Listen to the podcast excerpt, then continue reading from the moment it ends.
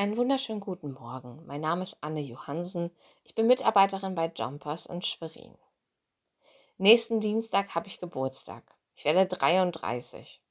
Als ich ein Kind war, konnte ich meinen Geburtstag kaum erwarten. Ich war schon Tage vorher aufgeregt und wenn mein Geburtstag abends vorbei war, war ich todtraurig, dass ich nun schon wieder lange warten muss, bis ich endlich wieder Geburtstag habe. Ich konnte es kaum erwarten, älter zu werden endlich sechs, endlich zehn, endlich dreizehn. Doch irgendwann kippt das Ganze. Ich habe bis jetzt zum Glück noch nicht wirklich Probleme mit dem Älterwerden, aber auch ich spüre die Veränderung. Vor kurzem saß ich ein paar Minuten mit meinen Kindern auf dem Boden, um ein Puzzle zu beenden. Als ich aufstehen wollte, waren meine Knie so steif und schmerzend, dass meine Tochter mich lachend als alte Dampflok bezeichnete. Ja, auch ich werde langsam alt.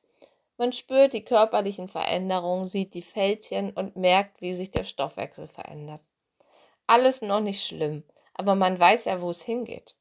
Ich habe meine Schwiegeroma im Ohr, die im hohen Alter mit Blick auf die zunehmenden körperlichen Gebrechen immer zu sagen pflegte, Kinder, alt werden ist nicht schön.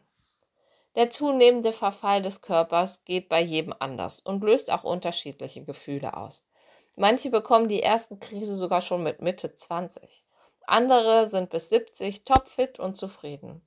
Doch wir alle müssen lernen, je älter wir werden, mit unseren eigenen körperlichen Begrenztheit umzugehen und das Ende als Teil unseres Lebens anzunehmen.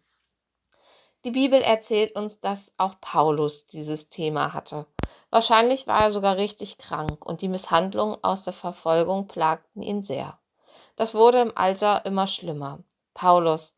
Der Körper will einfach nicht mehr. Auch bei Paulus. Ein Mann mit Leidenschaft. Ein Mann, der doch eigentlich reisen will und machen will, damit das Evangelium in die Welt kommt.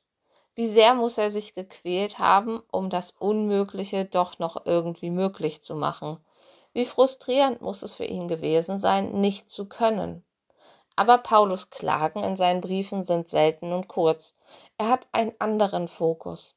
In 2. Korinther 4, Vers 16 schreibt er, wir werden nicht müde, sondern wenn auch unser äußerer Mensch verfällt, so wird doch der innere von Tag zu Tag erneuert.